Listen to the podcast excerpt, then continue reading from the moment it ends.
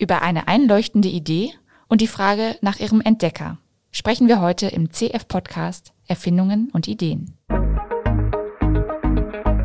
CF-Podcast Erfindungen und Ideen. Unser Beitrag für mehr Freude an Innovationen.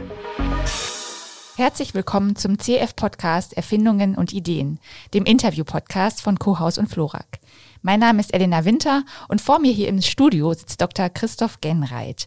Er ist promovierter Physiker und Patentanwalt bei Kohaus und Florak und er wird mir heute etwas über eine ganz klassische Erfindung aus der Welt der Physik erzählen.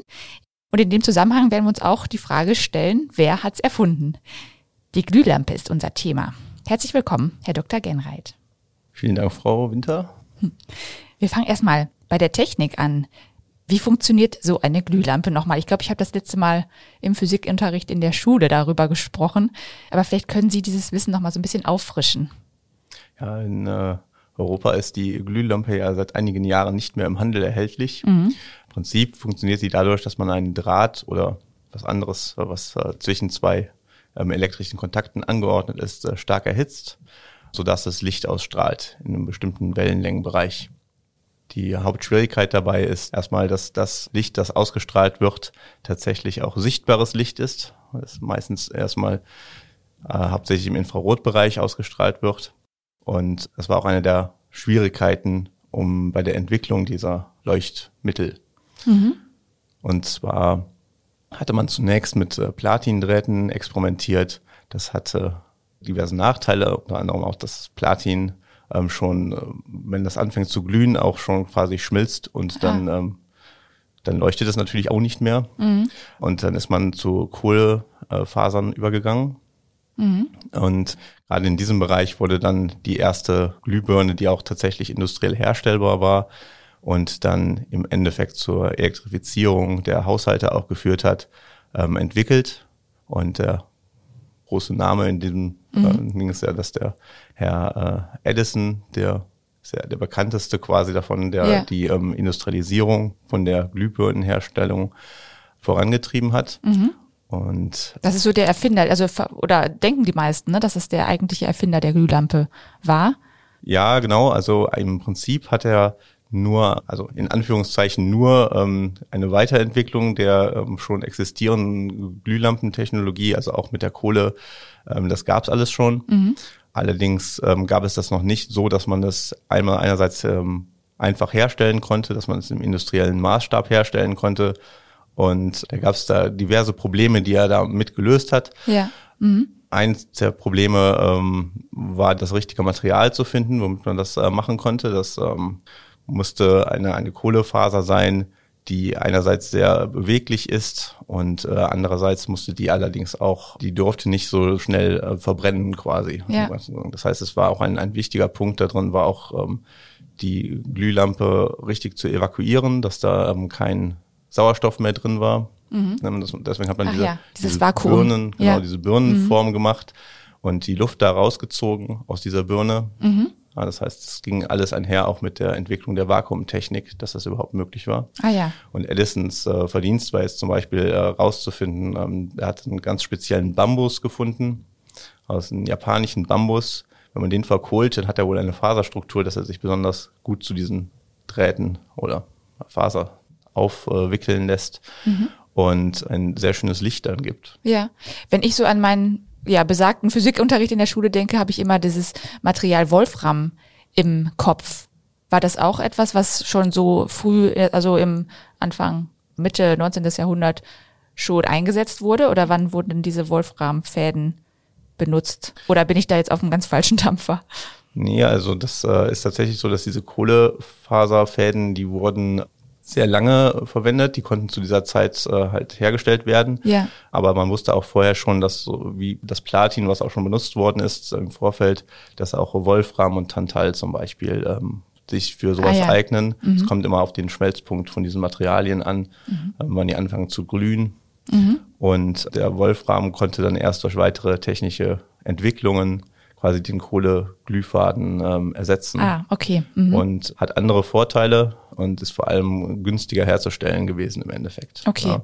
Und Sollte ich vielleicht noch dazu sagen, die Glühlampe von Edison, die hatte im Gegensatz zu seinen Konkurrenten äh, auch den Vorteil, dass sie nicht flackerte, ne, dass sie ein konstantes Licht gegeben hat. Ah ja. Und das war vorher auch nicht so einfach Mhm. zu machen.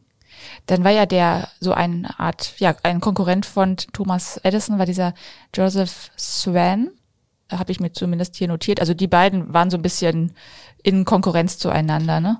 Ja, also ähm, Streitigkeiten gab es da über die Erfindung der Glühlampe an verschiedenen Stellen. Mhm. Und der Herr Swan, der hatte tatsächlich äh, Swan, zwei Jahre, ja. zwei Jahre vor Edison im Vereinigten Königreich ein Patent angemeldet, Mhm. auch zu einer äh, Kohlefaser-Glühlampe. Mhm. Ähm, er hatte dafür wohl verkohltes Papier benutzt.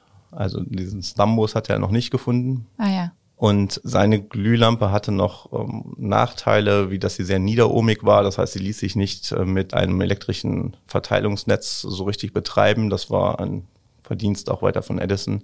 Und in so einer Form war dann das, was Edison entwickelt hat. Und er hat sich da auch mehrere hundert Patente oder so ähm, drauf erteilen lassen. Tatsächlich eine, eine große Weiterentwicklung auch davon. Ja. Nur die eigentliche Erfindung der, der Glühlampe, die geht nicht auf Edison dann zurück. Ah ja. Und die beiden haben sich richtige Patentstreitigkeiten geliefert damals. Also da gab es verschiedene Patentstreitigkeiten, auch mit dem, mit dem Swan in UK. Da gab es auch in den USA mehrere Patentstreitigkeiten zwischen äh, mehreren verschiedenen Firmen. Und da ging es auch ganz viel um das Material oder um oder was war da so im Vordergrund? Da ging es um alles Mögliche tatsächlich. Also um das Material und wie die Birne an sich in, in funktioniert, dass das Leuchtmittel funktioniert. Da waren so 80, 90 Patentstreitigkeiten, die es da gab. Aber es gab auch noch mal über 100 äh, Streitigkeiten allein um die um alles, was drumherum ist. Zum Beispiel hatte der Edison man hat ja dieses Glasgehäuse, Ja. dieses evakuierte und Diesen Kolben, man ne? Ja. Genau, ja. Ja.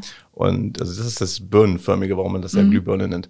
Und dann sind da unten, müssen ja irgendwo die elektrischen Kontakte in dieses Glas reinkommen. Ja. Und äh, der Edison hatte das mit Platindrähten gemacht, weil sich das dann ähm, das nicht undicht wird, wenn sich diese Glühbirne erhitzt. Ja, weil sich das Platin ja, also das, der Kontakt in einer anderen Weise ausdehnt als jetzt das Glas. Ja. Mhm. Und das mit Platin, das ging ganz gut. Und die Konkurrenz musste das halt umgehen, das nicht so einfach war Mhm. an der Stelle. Also solche weiteren Patente gab es da halt auch noch, um die ähm, auch sehr viel Ja. gestritten wurde, dann um zumindest Umgehungslösungen zu bekommen. Mhm. Okay. Wer ist denn da eigentlich bei diesen Patentstreitigkeiten als der Gewinner hervorgegangen? Also die meisten Streitigkeiten hat wohl der Herr Edison auch gewonnen. Ähm, durch diesen erfinderischen Beitrag, den er geleistet hat, gerade dadurch, dass er herausgefunden hat, welche Fasern man besonders gut verwenden kann und dass man das äh, in einem Stromnetz betreiben kann tatsächlich. Und einer seiner ähm, Konkurrenten, zum Beispiel in, in England, der Herr Swan, über den hatten wir ja schon gesprochen, Ja. der hatte ähm, ein zwei Jahre älteres, auch schon sehr wesentliches Patent. Und ähm, deswegen haben sie sich zum Beispiel in England diese Firma von Edison sich zusammengeschlossen mit der von Ach Swan. ja. Mhm. ähm, um Eddie, Eddie Swan hieß die, glaube ich, ne? Ja, genau. Und äh, die haben dann zusammen die Glühlampe dort ähm, vertrieben. Mhm.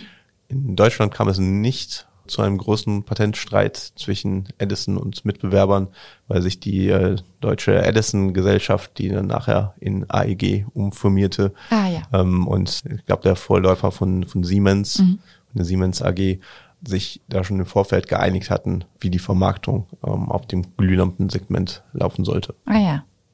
Ja, und Edison hatte dann aber dann, war derjenige, der eine sehr große Popularität dann bekam und eben häufig auch als Erfinder gehandelt wird. Ich habe mal irgendwann irgendwo gelesen, dass er wirklich auch ein hervorragender Selbstdarsteller war. Also der konnte sich und auch seine Erfindung einfach sehr gut verkaufen. Das war auch ein ausschlaggebender Punkt, ne? Dass der einfach sehr viel präsenter war als ähm, Sven oder andere Erfinder damals. Ja, also er war auf jeden Fall ähm, sehr stark an der Vermarktung interessiert und Ja. weniger an der wissenschaftlichen Erforschung von der Glühlampe oder auch von sehr vielen anderen Erfindungen. Also der Edison ist ja einer von denen, die wirklich so eine riesige Menge an Erfindungen haben, die alle auf ihren Namen irgendwie zurückzuführen sind. Wohl daraus, dass, dass seine Erfindung quasi dazu geführt hat, dass die Glühlampe einen Durchbruch geschafft hat und dann auch die bis dahin gängige Gaslampe ersetzen konnte, damit auch ähm, quasi das ganze, was vorher die Gasversorger hatten, die das ganze Beleuchtungswesen quasi übernommen haben. hat ihm sicherlich zu sehr viel Popularität verholfen, auch wenn natürlich zu der Zeit, als der Herr Edison selber lebte und äh, arbeitete, die Glühlampe auch noch ein Luxusgut war, das man jetzt nicht unbedingt in jedem Haushalt vorfinden konnte. Ah ja. Ja, und inzwischen haben sich die Zeiten total geändert. Inzwischen haben die klassischen Glühlampen so ihre beste Zeit hinter sich. Sie hatten das eingangs schon angedeutet, dass seit 2009 gilt ja in der EU ein Produktions- bzw. Importverbot für herkömmliche Glühbirnen. Und ähm, deswegen setzen viele heute einfach auch auf die leistungsstärkeren und effizienteren LEDs. Vielleicht können wir dazu mal so ein bisschen auch was sagen. Wie funktionieren die LEDs im Unterschied dazu? Also ähm, wie gesagt, die, die Glühlampe hatte ja das Prinzip, dass wir einen Draht oder eine Faser ähm, sehr stark erhitzen und dann quasi ein großes, breites Spektrum an Licht erzeugen. Ähm, die LED funktioniert nach dem Prinzip einer Diode. Das heißt, wir haben einen N-dotierten und einen P-dotierten Halbleiter, die wir aneinander setzen. Und dann, wenn dann Strom durchfließt, dann fallen quasi, wenn man das jetzt mal so ganz grob sagt, mhm. dann fallen aus dem äh, Leitungsband Elektronen runter in das Valenzband von der einen Dotierung auf die andere. Und dieser Energieunterschied, der wird das Photon ausgesendet, ausgestrahlt. Und ähm, damit erzeugen wir dann Licht mhm. quasi. Und gar nicht so viel Wärme wie die Glühlampe, oder? Genau, weil wir direkt mhm. Licht erzeugen und ja. nicht erst Wärme und mittelbar Licht, wie bei der mhm. ähm, klassischen ja. Glühlampe, haben wir hier eine deutlich höhere Lichtausbeute. Ja. Also bei der herkömmlichen Glühlampe sind es fünf Prozent ja, glaube ich, nur, ne? Die wir ja, an Licht 2, haben. 2, noch irgendwas weniger. um zwei, zwei bis fünf Prozent ja. vielleicht. Ja. Und bei der LED, wo sind wir da?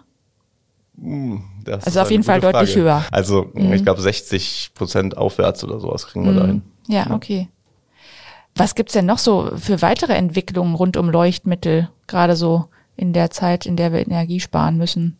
Gibt es da irgendwas? Also sehen Sie da als Patentanwalt irgendwie am fernen Horizont besondere Entwicklungen, auf die es sich zu warten lohnt?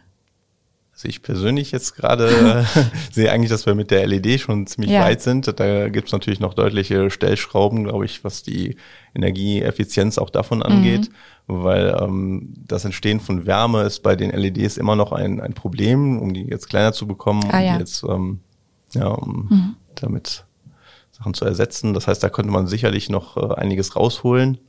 Vielleicht auch in der Art und Weise, wie die LEDs funktionieren. Aber ich sehe jetzt im Moment nicht, dass wir ähm, einen weiteren technologischen Schritt, dass der bevorsteht. Aber ich bin mhm. jetzt auch nicht so sehr im Thema drin, mhm, okay. dass ich Ihnen das jetzt beantworten kann. Ja. Schön. Vielen Dank, Herr Dr. Genreit, für das geradezu erhellende Gespräch rund um unsere Glühlampe. Danke. Vielen Dank, Frau Winter. Noch mehr spannende Geschichten zu Erfindungen und Ideen finden Sie unter daidalos.blog.